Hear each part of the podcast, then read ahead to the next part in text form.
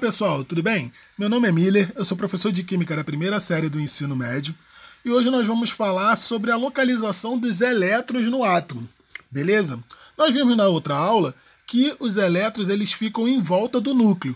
No núcleo eu vou ter ali as partículas positivas, que são os prótons, as partículas que não têm carga nenhuma, que são os nêutrons, e em volta nós temos os elétrons, no chamado eletrosfera. Né? Essa eletrosfera ela é dividida em camadas, que a gente chama de órbitas, né?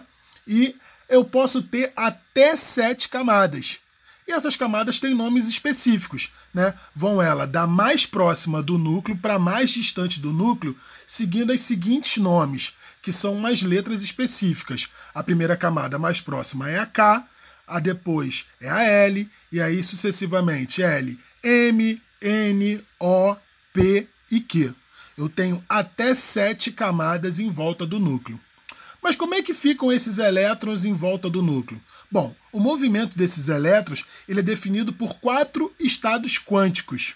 São eles o nível energético, né, também chamado de nível quântico principal, que é representado pela letra N, o subnível energético, também chamado de número quântico secundário, representado pela letra L. Eu tenho o orbital, que é o número quântico magnético orbital, representado pela letra M, e eu tenho o spin, que é o número quântico magnético de spin, representado pela letra S. Beleza? Bom, eu tenho então os níveis energéticos, né, que são as camadas, né, em volta do, do núcleo. Né, eu posso ter até sete níveis energéticos, que são as camadas. Então, o primeiro nível, que é o mais próximo do núcleo, como eu já falei para vocês, que é a primeira camada, ela tem a letra K como nome. O segundo é a letra L, o terceiro a letra, a letra M, o quarto a letra N, o quinto a letra O, o sexto a letra P e o sétimo a letra Q. Beleza? Mas como é que ficam então esses elétrons de acordo com esses níveis energéticos em volta da, do núcleo? Bom, o nível 1, ou seja, a camada K, ela suporta no máximo até dois elétrons. Então eu vou ficar em volta do núcleo, uma primeira camada, girando ali dois elétrons. Na segunda camada, que é a letra L, eu vou ter no máximo 8 elétrons. Na camada M, que vem depois, eu vou ter no máximo 18 elétrons. Na camada N, eu vou ter no máximo 32. Na O, também eu vou ter até 32 elétrons. Na camada P, eu já vou ter 18 elétrons. E na camada K, eu vou ter no máximo 2 elétrons. Beleza?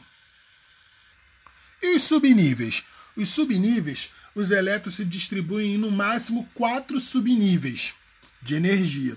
São esses subníveis crescentes de energia. E eles são representados pela letra S, P, D e F. E cada uma também possui um número máximo de elétrons. O subnível S ele comporta no máximo 2 elétrons. O subnível P, no máximo 6 elétrons. No subnível D, comporta no máximo 10 elétrons. E no subnível F, comporta no máximo 14 elétrons. Beleza? E os orbitais, também representado pela letra M? Bom, os orbitais é a região do espaço onde há a maior probabilidade de se encontrar aquele elétron. Né? Então ele vai depender de acordo com os subníveis. Né? Se eu tenho subnível S, eu vou ter no máximo um orbital. Se eu tenho o subnível P, eu vou ter três orbitais. Se eu tenho subnível D, eu vou ter cinco orbitais. Se eu tenho subnível F, eu vou ter sete orbitais. E aí a gente vai fazer a contagem para ver aonde aquele elétron se localiza de acordo com o subnível da última camada daquele átomo. Beleza? E por fim, eu tenho é, o spin, né? que é o número quântico spin, que ele representa o movimento de rotação que aquele elétron dá em torno de si mesmo, que ele pode estar rodando para o lado é, horário ou para o lado anti-horário. Dependendo de como está aquele átomo, aí eu vou descobrir qual o número quântico spin dele, né? Se ele está para o lado horário ou se ele está para o lado anti-horário. Então, pessoal, esses são os quatro estados quânticos que caracterizam o movimento de cada elétron. beleza? Dentro da eletrosfera. Tá ok? Grande abraço, tchau, tchau.